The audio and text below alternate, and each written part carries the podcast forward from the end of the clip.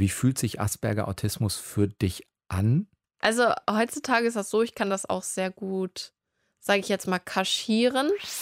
Deutschlandfunk Nova. Deep Talk mit Sven Präger.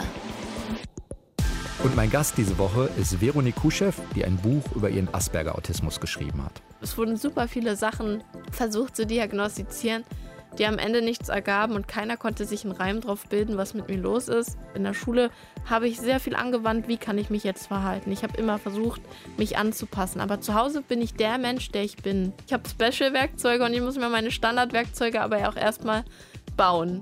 Es ist vielleicht für manche übertrieben, aber für mich nicht. Es ist wie ein Kampf von Herr der Ringe Teil 3 Mordor. Körperliche Nähe, auch so Kuscheln oder Umarmungen zwischendurch.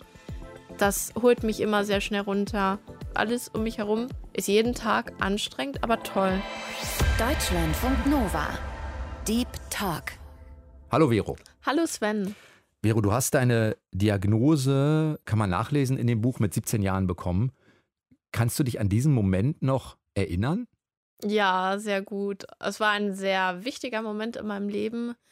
Irgendwie hatte ich das Gefühl, dass das so mein, mein Hauptumschwung war, so mein Inwiefern? Hauptlebensumschwung von. Ja, es war einfach, ich habe ganz lange nach dem Problem gesucht, nach dem Problem, was mit mir los ist oder was jetzt los ist, weil ich diese Probleme, also ich hatte immer Probleme, aber ich wusste nie genau die Ursache. Und als ich dann das erste Mal erfahren habe, ähm, was Asperger Autismus ist und dass ich das habe und mir dann erklärt worden war, was das alles ist und warum das so ist und wieso ich auf einmal eine Erklärung hatte, warum ich genau dann so reagiere, war für mich irgendwie ähm, alles klar und ich war so motiviert und glücklich, ähm, an mir arbeiten zu dürfen. Also ich war richtig dankbar, dass ich, dass, dass ich wusste innerlich, jetzt wird alles besser. Ist das eine Situation, die sich beim Arzt, bei einer Ärztin abspielt? Also hast du jemanden dabei, als du das bekommen hast, oder warst du Ja. alleine? Oder wie, wie muss ich mir das vorstellen? Und dann sagt eine Arzt oder eine Ärztin so: Jetzt setz dich mal hin, jetzt gibt's hier. Ja, das war, es, es war, ich hatte ja einen langen, langen Weg. Ähm, schon seit, seit ich klein war, mit acht wurde dann ja herausgefunden, dass ich hochbegabt bin. Man hat sonst nichts weiter herausgefunden. Und dann ähm, hatte ich irgendwann eine Familienhelferin. Und ich glaube, das war der entscheidende Faktor. Ich habe lange darüber nachgedacht, wieso wurde das bei mir so spät diagnostiziert. Ich war vorher bei zig Psychologen. Ich kann gar nicht mehr aufzählen, wie viele. Ich hatte Schulbegleiter, ich war in Tagesgruppen, ich war bei externen Psychologen. Immer. Also jedes Jahr hatte ich bestimmt äh, vier neue Gesichter immer gesehen und jeden immer wieder meine Story erzählt. Und äh, irgendwann bin ich nicht, wollte ich nicht mehr rausgehen. Ich habe zu meiner Mutter gesagt, ich hatte keine Lust mehr, zu irgendwelchen Leuten hinzugehen und denen meine Geschichte zu erzählen. Hm. Sollen die doch zu mir kommen. Und das erste Mal in meinem Leben ist dann jemand nach Hause gekommen, der sich dezent, äh, nicht nur für mich, das war halt eine Familienbegleiterin, die hat sich halt auch um andere aus meiner Familie quasi angenähert. Hm. Und die hat mich dann halt beobachtet und die hat halt gesehen in meinem Umfeld, weil zu Hause ist man halt die Person, die man ist. Und ähm, ich glaube, genau das war der Moment und der entscheidende Faktor. Sie hat meinen Asperger gesehen, den ich zu Hause halt vor allem sehr stark präsentiert habe. In der Schule habe ich sehr viel angewandt, wie kann ich mich jetzt verhalten. Ich habe immer versucht, mich anzupassen. Aber zu Hause bin ich der Mensch, der ich bin.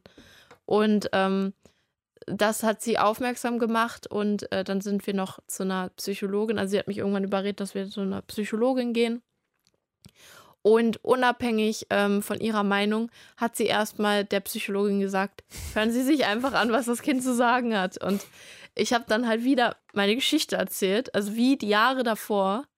Und auf einmal hat die Frau gesagt, ja, es ist Asperger Autismus. Und dann die Familienbegleiterin, ich habe das nicht gesagt, aber ja, das war auch meine Vermutung. Und ähm, das, das, das Ding war, glaube ich, viele Psychologen hatten keine Ahnung, was Asperger Autismus ist. Zu der Zeit war das wahrscheinlich noch ein bisschen Aber da unbekannter. reden wir über, wenn du, also bis 96er Jahrgang, Ja. das ist doch trotzdem Nullerjahre, Zehnerjahre. Also das ist doch für Psychologen dann nicht mehr neu, oder?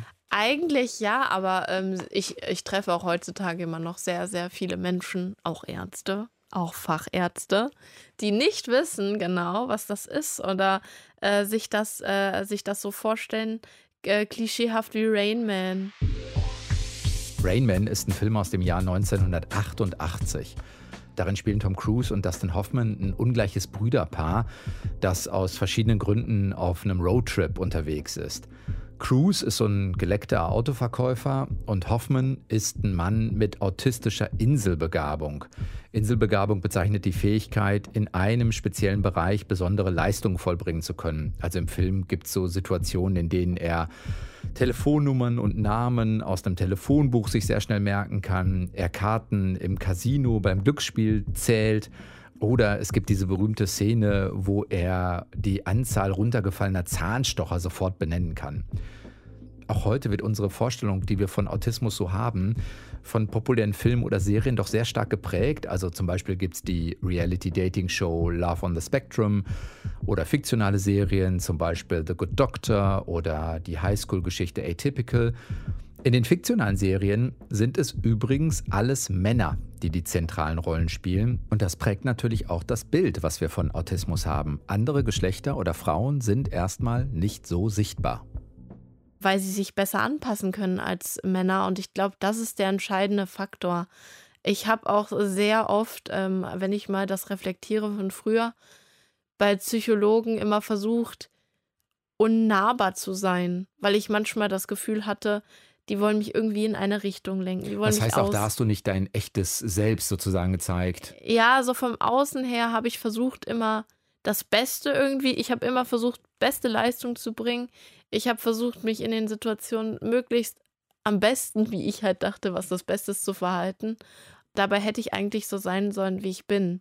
Hm. Aber ich hatte immer das Gefühl, mein Leben lang, dass ich irgendwie eine gute Tochter sein muss. Ich muss eine gute Schülerin sein. Ich ich, ich habe halt versucht, Werte zu vertreten und diese Werte dann natürlich außen hin zu tragen und ähm, ja, und zu Hause mich dann eher versucht ähm, freizulassen. Vor allem gegenüber Erwachsenen versuchte ich immer sehr, sag jetzt mal so, intellektuell zu sein, zu zeigen, so, hey, ich bin klug, ich bin klug, kann ich kann das, weil ich, ähm, weil es natürlich so ist, weil, weil man halt ausgegrenzt in der Schule war und so. Und man wollte halt irgendwie den, ich wollte halt zeigen, dass ich mehr bin als nur eine gemobbte Schülerin. Und ich glaube, das habe ich deswegen auch so nach außen getreten und auch in den Tagesgruppen, wo halt auch Kinder waren, die viel größere Probleme hatten als ich, wollte ich immer zeigen, hey, ich, ich kann das, ich, ich, ich, ich bin bereit, ich, ich bin in der Lage, Dinge zu tun, die das, die andere Kinder nicht tun können, um irgendwie versucht, versucht, ähm, das besser zu machen oder irgendwie mich besser zu entwickeln, weil ich gedacht habe, das wäre die Lösung. Mhm. Dadurch verschwinden meine Probleme, aber das stimmt nicht. Mhm. Meine Probleme waren ganz woanders. Es waren diese Art Probleme, die halt Autisten haben, von denen ich äh, dann keine Ahnung hatte. Ich hatte keine Ahnung, dass, ähm, dass ich halt Mimik und Gestik gar nicht sehen konnte. Ich hatte gedacht, das, was ich wahrnehme, das ist auch richtig so. Mhm. Wenn das dann mit 17 bei dir diagnostiziert wurde, ich meine, hast du das vorher mal gegoogelt und selbst eine Ahnung? Nein, okay. ich hatte keine Ahnung. Irgendwann, es, äh, was ich noch weiß, ist, ähm, ja, irgendwann dachten die Leute, ich habe ADS. Nein, ich habe auch kein ADHS. Ich habe auch kein Borderline. Also es wurden super viele Sachen versucht zu diagnostizieren, die am Ende nichts ergaben und keiner konnte sich einen Reim drauf bilden, was mit mir los ist. Äh, letztendlich war ich nur anders. Und ähm, ich, ich kannte ja den Begriff auch nicht. Und war, wie sollte ich was googeln, mhm. was ich nicht kenne? Jetzt hast du vorhin gesagt, so, du hast dann den Leuten auch immer deine, deine Geschichte, deine Story erzählt. Wie ist die denn? Ist die eine von, ich weiß es nicht, gibt es da viele Missverständnisse im Zusammenspiel mit anderen oder gibt es was, was du gerade angedeutet hast, Leute haben es auch nicht erkannt oder dich nicht unterstützt? Also was sind so deine Erlebnisse, die dich geprägt haben in den Jahren? Ja, es war halt immer, ich habe auch, ähm, wenn ich davon geredet habe, immer gesagt, ich fühle mich einfach missverstanden. Ich habe das Gefühl, niemand versteht mich. Das war das Größte. Ich habe mich immer allein gelassen gefühlt. Auch ähm, meine Mutter hat zwar immer versucht, mir irgendwie da zu helfen und auch immer weiter, dass ich halt psychologische Hilfe, dass, dass man mir hilft. Aber ähm, letztendlich habe ich irgendwie niemals jemanden gefunden, auch keinen Psychologen bis dato, wo ich dachte, der könnte das verstehen, was ich da durchmache oder wie es mir geht das, das Problem war, mir sind halt auch manche Sachen schwer gefallen, mit zum Beispiel Reizen und so, Reizüberflutung. Das hat halt niemand gesehen. Und das wollte ich, aber ich wollte aber auch immer stark sein. Ich Ich wollte immer sagen, ja, es, ich schaffe das schon. Kannst du mal ein Beispiel nennen, wo du für dich gemerkt hast, du fühlst dich nicht gesehen und nicht verstanden? Ja, ja, in so Mobbing-Situationen zum Beispiel, man kennt das ja von früher, jemand schlägt dich und dann schlägst du zurück und dann erst sieht der Lehrer, wenn du zurückgeschlagen hast. Ich weiß nicht, ob ich das von früher kenne, dass man sich schlägt, aber ich, weiß, so. ich weiß, was du meinst. Ja, ja, also ich, also manche kennen, also jedenfalls das, was, was die anderen tun, das sieht keiner, aber wenn du dann so, aber die, die haben halt dieses Timing. Die haben halt so, ah, guck mal, gerade guckt der Lehrer nicht hin. Mhm. Und mir war das halt egal, ob der Lehrer hinguckt oder nicht. Ich wollte halt in dem Moment einfach nur mich rächen, Wehren. in dem Sinne, mich, ja. Und die haben das dann halt so, dieses Timing, was ich halt nicht habe, dieses jetzt diesen besten Moment an, anpassen oder auch ähm, in der Schule, wenn die einen anlächeln und ich lächle dann zurück und dann gucken die auf einmal böse und beleidigen dich und ich denke mir so, ah, was ist denn jetzt los?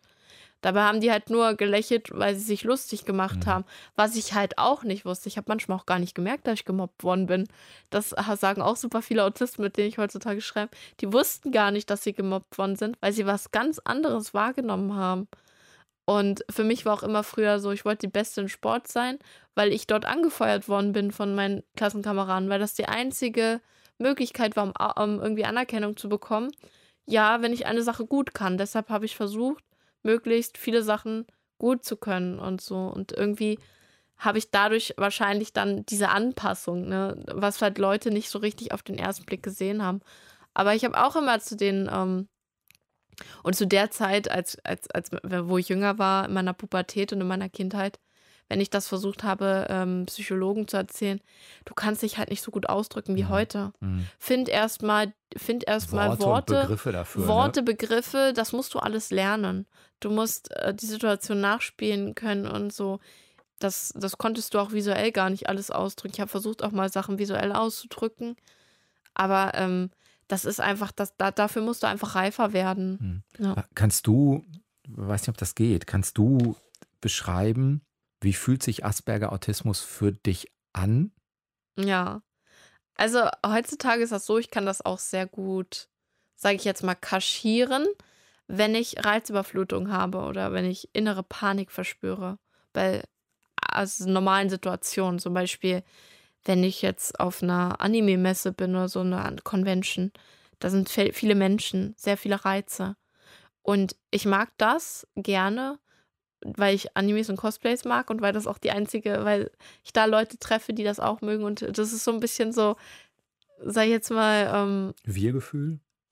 ja, ja. Und das ist eigentlich gerade das, was Asperger, Asperger-Autisten wollen sich immer so verstecken und für sich sein. Und da bin ich halt, meine Therapeutin sagt auch früher immer, ich bin eine Autistin unter den Autisten, weil ich ja trotzdem mit der Außenwelt, sage ich jetzt mal, kommunizieren will. Und das wollen eigentlich gar nicht so viel, also so viele Asperger wollen halt eher in sich gekehrt sein. Und ich bin halt eher so, ich will aber, was ich nicht kann, weil ich bin vor allem jemand, ähm, der mag Dinge, die eine Herausforderung sind. Und gerade weil ich es nicht kann, reizt mich das, das zu lernen und das können zu wollen. Und ähm, deshalb gehe ich auch immer diese Risiko ein, mich dann diesen Reizen auszusetzen, obwohl ich eigentlich weiß, der beste Weg ist, äh, wie du ähm, wie du verhindern kannst, äh, dass du, dass du Probleme hast, dass diese Probleme dein Anders hervorkommt und dir Probleme macht, ist, indem du diesen Situationen versuchst, aus dem Weg zu gehen. Mhm. Diese Situationen passieren. Du kannst irgendwie nichts in der Situation, wo es passiert, tun, um das zu verhindern, diese Panik. Es passiert. Du musst versuchen, diese Situationen zu umgehen. Ähm, was ich Aber merkst du das kommen? Also sagen wir mal, du bist auf so einer äh, Messe und bevor das kippt oder bevor vielleicht die Panik kommt, weil ich Mhm. vermute, korrigiere mich, wenn das falsch ist, weil die Eindrücke dann einfach zu viel sind, ist das richtig? ja, Und spürst du das dann kommen? Also dieses, wenn ich jetzt noch gehen würde, könnte ich es verhindern oder ist das eine falsche Denke? du weißt es im Vorhinein. Es, es kippt wie Fernsehkanäle, die du umschaltest. Mm, so du schnell. kannst, es ist so schnell. Es, es, es kann von dem einen an der anderen Moment, du kannst so, ich kann drei Stunden auf einer Messe sein und sagen, ja, alles gut. Auf einmal ist alles, äh, alles komplett gekippt. Das zieht dir richtig den Boden unter den Füßen weg und das ist dann die Kunst, das irgendwie nicht nach außen zu tragen. Aber warum Der- nicht? Was passiert dann? naja, wenn ich das nach außen tragen würde, würde ich auf einmal anfangen zu heulen und äh, mein Körper, wenn ich, wenn ich quasi meiner Panik mich hingeben würde, so einer Panikattacke, dann würde ich mich noch viel mehr drin reinsteigern. Mhm. Also versuche ich das zu kaschieren, versuche mir zu sagen, ey, ruhig bleiben. Und dieser Kampf in mir, in dem ich meinem anders in mir sage, ey, du bleibst jetzt aber ruhig, ist wie, äh, ich beschreibe, also es ist wirklich, es ist vielleicht für manche übertrieben, aber für mich nicht. Es ist wie ein Kampf äh, von Herr der Ringe Teil 3 Mordor. Es ist wirklich ein schlimmer Kampf, den du in dir austragen musst. Das ist Es- doch auch irre, an, irre anstrengend. Es ist irre anstrengend und ähm, das ist tatsächlich auch meine große Angst. Also es ist sowieso alles anstrengend, ob positiv oder negativ. Alles um mich herum ist jeden Tag anstrengend, aber toll. Und ich weiß halt, dass ich damit leben muss. Ähm, ich habe auch gelernt, das gut zu kaschieren und ich will auch nicht rumjammern. Das ist halt, ich bin halt auch nicht der Typ, der dann rumjammert. Es ist halt da, ich muss halt lernen, damit umzugehen. Dadurch eröffnen sich aber auch viele Sachen. Mhm. Meine Kreativität zum Beispiel. Ich denke, dass mein Autismus da sehr viel mit reingespielt hat. Vielleicht auch meine Hochbegabung. Aber das ist alles ein Teil von mir, was da zu reinspielt. Du kannst halt trotzdem versuchen, das als Stärke zu benutzen. Gewinnst du diesen Kampf denn immer? Am Ende ist man, es wird, Dann es ist, total groggy am Ende des Tages, oder? es, ja, es ist also generell, äh, wenn du das jeden Tag erlebst, dann ist das ja Routine. Und dann irgendwann ist das für dich, wenn du Sachen öfter, irgendwann bist du halt eintrainiert, ne? Da hast du Mhm. Muskeln aufgebaut, dann ist das nicht mehr so. Aber an sich zerrt das natürlich an deinen Nerven. Und das ist, glaube ich, die größte Einschränkung oder Behinderung, sage ich jetzt mal, im Asperger-Autismus-Spektrum, dass dich das ähm, auch körperlich annagt. Mhm. Weil die Psyche spielt ja viel auch auf die körperliche Gesundheit. Meine größte Angst ist tatsächlich äh, mit Asperger-Autismus auch nicht so alt zu werden, weil ich hatte zum Beispiel auch letztes Jahr eine Gebärmutterhalskrebsvorstufe. Und es ist ja so, wenn du psychisch labil bist, dass du anfälliger bist für sowas, für Tumore, für Krebs, für ganz schön viele Sachen. Ähm, und das ist so meine größte Angst, dass ich versuche, manchmal zu meditieren. Ich versuche, meine Erwartungshaltung klein zu halten, zum Beispiel, wenn ich auf so Messen gehe. Ich nehme mir nicht vor, dass ich dann und dann irgendwo Zeit sein soll, sondern ich gehe einfach ohne Erwartungen hin.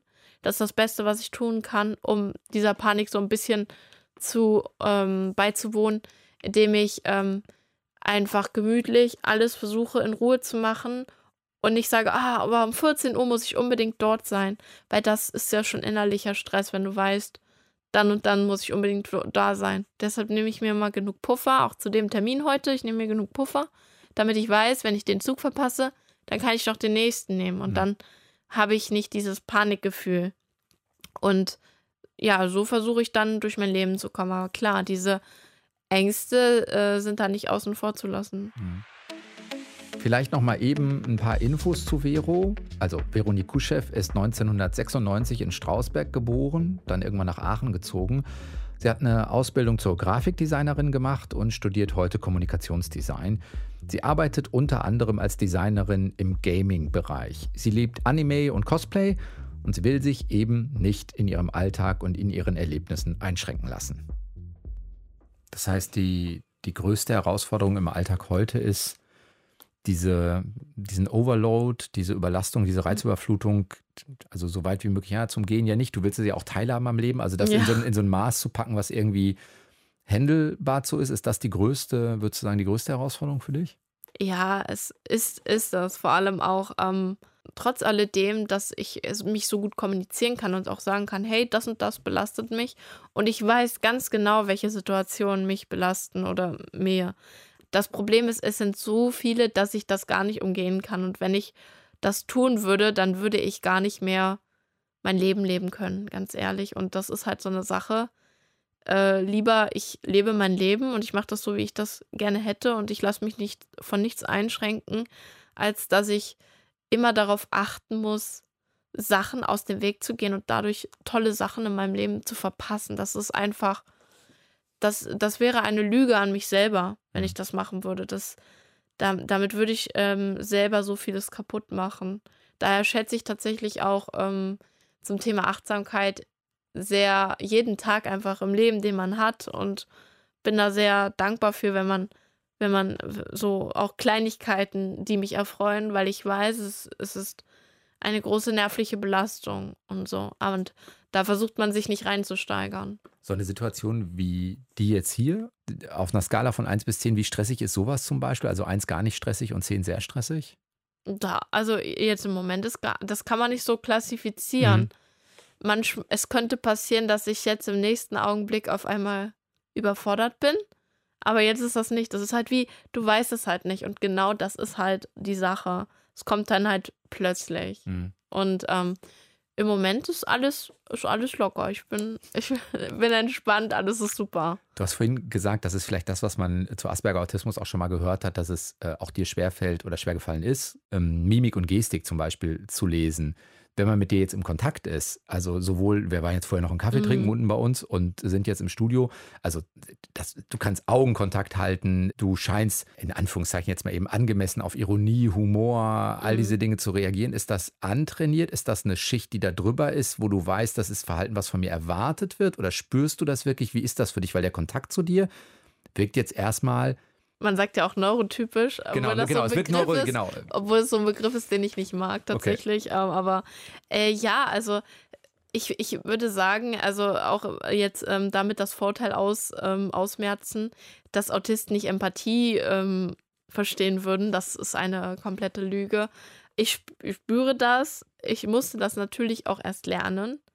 Es sind halt einfach, ihr müsst euch das so vorstellen, ich habe halt einfach, jeder Mensch hat einen Baukasten und in meinem Baukasten waren halt ein paar Werkzeuge noch nicht drin. Mhm. Dafür habe ich andere Werkzeuge, die ihr, also die manche Menschen vielleicht gar nicht kriegen könnten im Leben oder so, so Special-Werkzeuge.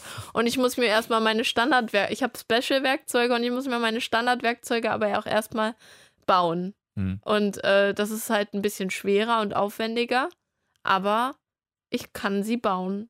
Das so. heißt, es ist so eine Dauerlernen oder irgendwie, ja, es irgendwie ist sowas, einfach, was, was ja für, für alle Menschen irgendwie auch gilt. Ne? Also es heißt ja auch, Asperger-Autismus ist eine tiefgreifende Entwicklungsstörung. Das bedeutet, irgendwas hat ja gefehlt, was man noch entwickeln muss, weil mhm. es wurde ja irgendwas gestört. Du hast natürlich immer noch äh, Störfaktoren, dann zum Beispiel diese Reizüberflutung, die du halt nicht wegkriegst.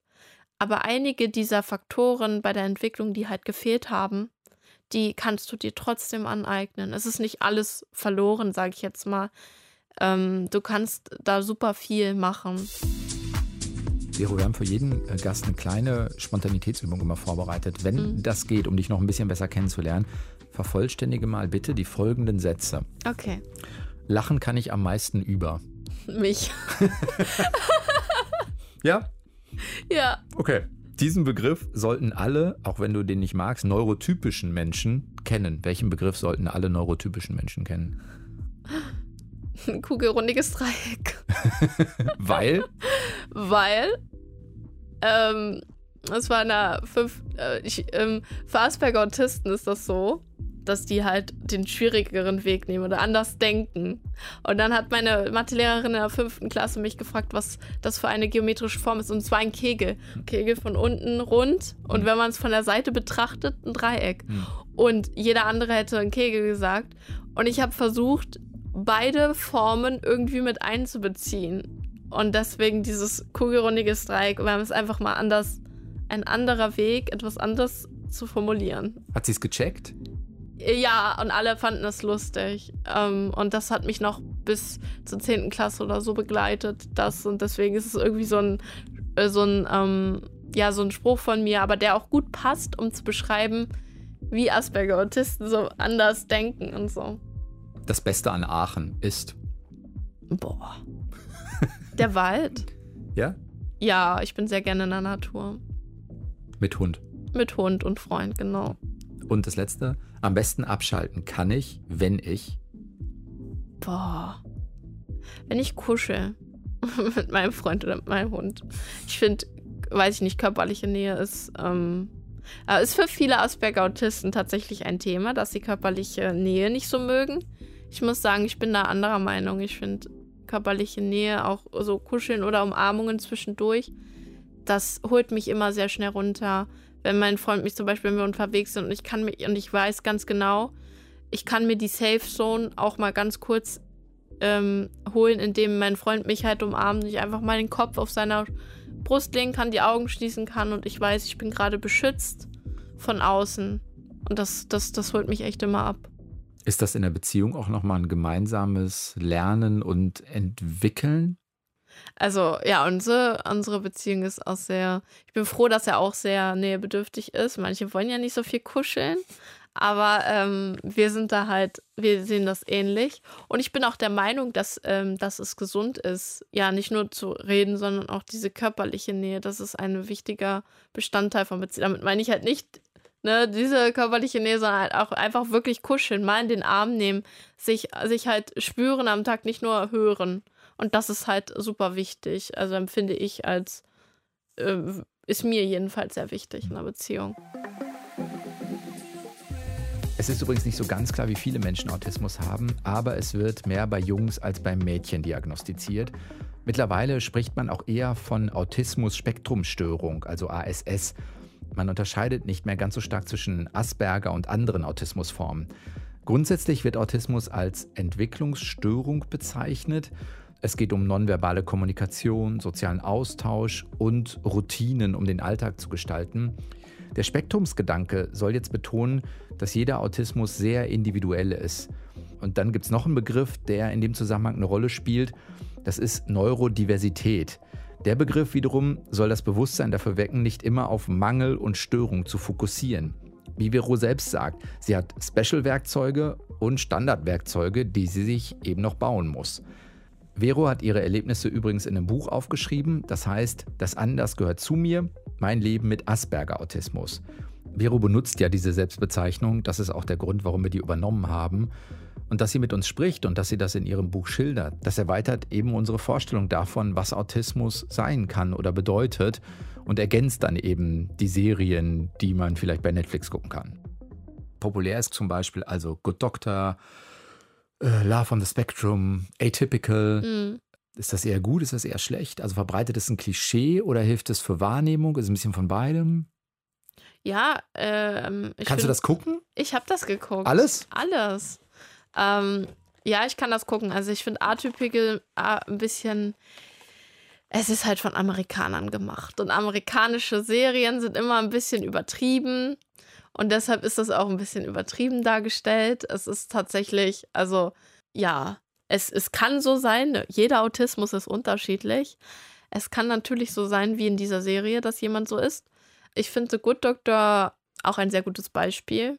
Das kann ich auch gut nachvollziehen und die, er, ähm, der zeigt, also die stellen das da auch gut dar aber halt. Ähm, Obwohl Freddie Highmore zum Beispiel, das ist der Schauspieler, wenn ich das gerade richtig im Kopf habe, der natürlich keinen Asperger-Autismus hat. Ne? Nein, das ist, der ist neurotypisch. Ich, was, ich, was ich immer schwierig finde, ist, äh, dass es halt bisher keine Serien richtig gab, wo Frauen Autisten gezeigt mhm. wurden, weil es halt immer dieses Klischee ist, männliche Autisten haben das halt extrem und so und das wäre halt auch mal toll, das bei Frauen zu sehen. Bei Atypike kam ja auch manchmal Frauen vor. Ich fand, es wurde viel zu übertrieben gezeigt. Also die Frauen in diesen Serien wurden auch so dargestellt wie Männer, dass sie das übertrieben haben. Und ich kenne schon ein paar autistische Frauen und das ist halt einfach nicht so. Du hast das ganz am Anfang schon mal gesagt. Ähm, ist es vor allen Dingen vielleicht der Unterschied männlich-weiblich, weil Frauen sehr viel stärker von Anfang an lernen, sich doch irgendwie äh, anzupassen. anzupassen. Mhm. Ist es mhm. das aus deiner Sicht? Und dadurch weniger in Anführungszeichen mal eben auffallen und dadurch natürlich auch weniger. Nicht nur aus meiner Sicht, sondern ja. auch aus äh, therapeutischer und psychologischer mhm. Sicht, dass äh, Frauen sich da mehr, ähm, ja, viel mehr Einfühlungsvermögen haben. Das sowieso. Als Männer ist halt einfach so. Von durchschnittlich, sage ich jetzt mal so. Ne? Ich will hier keine äh, Karten auf. Und äh, ich glaube, das ist auch ein großer Punkt, warum Frauen sich dann halt auch besser anpassen können und nicht so auffällig sind. Mhm. Du hast vorhin einen Satz noch gesagt, so was Baukasten angeht, ähm, mhm. dass du manche Fähigkeiten hast, die neurotypische Menschen eben nicht haben. Spielt das für das, was du im Job machst, Grafikdesign, Gameentwicklung und so, spielt es dafür nochmal eine große Rolle? Ist das für dich ein Kanal, dich auch auszudrücken sozusagen? Also das sind auch alles Sachen, die kann auch jemand, der keinen Autismus hat, ähm, natürlich lernen.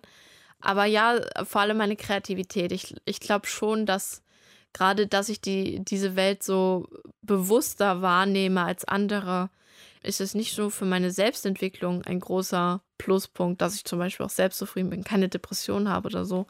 und dass ich einfach andere Dinge anders wahrnehme oder auf andere Lösungen komme oder und interessante Dinge, das spielt wahrscheinlich auch noch mit einer Rolle. Und das finde ich auch cool. Das ist irgendwie auch, ähm, sehe ich das so als Superkraft. Und ähm, damit kann ich, damit kann ich halt äh, auch, auch viel besser meinen, meinen Anders so ertragen, sage ich jetzt mal so, oder das ist Oder, auch der Begriff, den du für dich so wählst, ne? Ja, so anders, genau. Weil ich immer anders genannt wurde bin, bin früher. Und das hat sich irgendwie, weiß ich nicht. Und da habe ich auch gedacht, als ich mein Buch geschrieben habe, wie kannst du jetzt das alles, was du hast, was du bist, was Asperger, Autismus alles so ausmacht, wie kannst du das jetzt jemandem ähm, erklären, zum Beispiel ein kleines Kind? Mhm. Und das war mir wichtig, dass ich ähm, sehr verbildlicht auch in meinem Buch ähm, immer geschrieben habe und mit einfacher Sprache, sodass es auch ein Kind verstehen kann, weil die Kinder sind diejenigen, die die Hilfe brauchen. Also jeder ist ja irgendwann mal Kind und es fängt schon mit Kleinen an und äh, viele haben auch gesagt, äh, dass es toll ist, dass sie nicht mal so eine fette Fachlektüre haben, sondern einfach nur wirklich ganz einfach erklärt, in einfacher Sprache, schön verbildlicht wie das so ist. Und das ist nochmal was anderes. Das eröffnet halt viel mehr Menschen die Möglichkeit, sich damit zu befassen. Was sollten wir als Gesellschaft insgesamt in Bezug auf Asperger lernen oder anders machen? Mm. Ich glaube, wichtig ist, äh, es ist immer eine blöde Sache, was sollten wir als Gesellschaft bezogen auf anders. Wenn ich jetzt wieder das Thema Toleranz auspacke, dann ist, aber mit dem. Nein, aber geht es vielleicht um Bewusstsein, um ein. Ja, einfach. Ich denke, dass Offenheit ein großer Punkt ist. Ich, ähm, wenn wir alle mit, äh, miteinander offener umgehen können, zum Beispiel auch, ich, ich bin auch sehr offen und sage auch immer, hey, ich habe Aspergautismus. Äh, wenn ich dann und dann mal ein bisschen komisch bin, zum Beispiel sage ich den Leuten so, ey, morgen bin ich auf einer Anime-Convention. Wenn ich dann mal ein bisschen ähm, so ähm, in mich gekehrt bin oder mal so sage, hey, ich brauche kurz einen Moment, dann wissen die, was gemeint ist. Also ich kommuniziere das. Und wichtig ist, dass man versucht, sich selber kennenzulernen, um zu kommunizieren, hey, ich bin so und so. Weil nur wenn wir kommunizieren und uns, ähm, und uns offen sagen, was los ist, dann kommt es zu weniger Konflikten. Dann wird der andere auch verstehen lernen und äh, weil alles, was anders ist, ist für einen immer komisch und er weiß nicht, wie er damit umzugehen hat. Deshalb müssen wir Menschen uns gegenseitig ein bisschen von dem Baukasten abgeben. Und aber auch mutig sein, oder? Das hat ja was ja. von sich zumuten und auch ehrlich sein, was ich bin, was ich fühle, wie es mir geht. Ja, es ist ein großer Schritt, den man von sich preisgibt. Auch. Aber ich glaube, das ist die, das ist einfach der richtige Weg, um ähm, wenigstens ein bisschen irgendwie, dass, dass das besser werden kann. Weil wenn ich mich verschließe, dann kann auch niemand das wissen. Und dann braucht man aber auch nicht rumjammern. Wenn es niemand weiß, dann fühlt man sich erst recht einsam. Aber wenn man das nach außen hin trägt, dann ähm, stößt man bestimmt irgendwann auf diesen einen Menschen, der es verstehen wird. So. Mhm. Ja, die Angst vor Verletzung versuchen. Genau, das ist halt halt so. Mhm. Aber ohne, ohne, ohne Risiko werden wir das nicht herausfinden. Sagt Veronique Kuschew. Danke, dass du dich äh, so äh, hier und jetzt und heute geöffnet hast. Ja, gerne. Das war der Deep Talk äh, für diese Woche. Links zum Buch äh, packen wir natürlich auch mit bei uns auf die Homepage. Ich bin Sven Preger und wünsche euch noch eine gute Zeit. Bis dann. Ciao. Deutschlandfunk Nova. Deep Talk. Jeden Mittwoch neu. Auf deutschlandfunknova.de und überall, wo es Podcasts gibt. Deine Podcasts.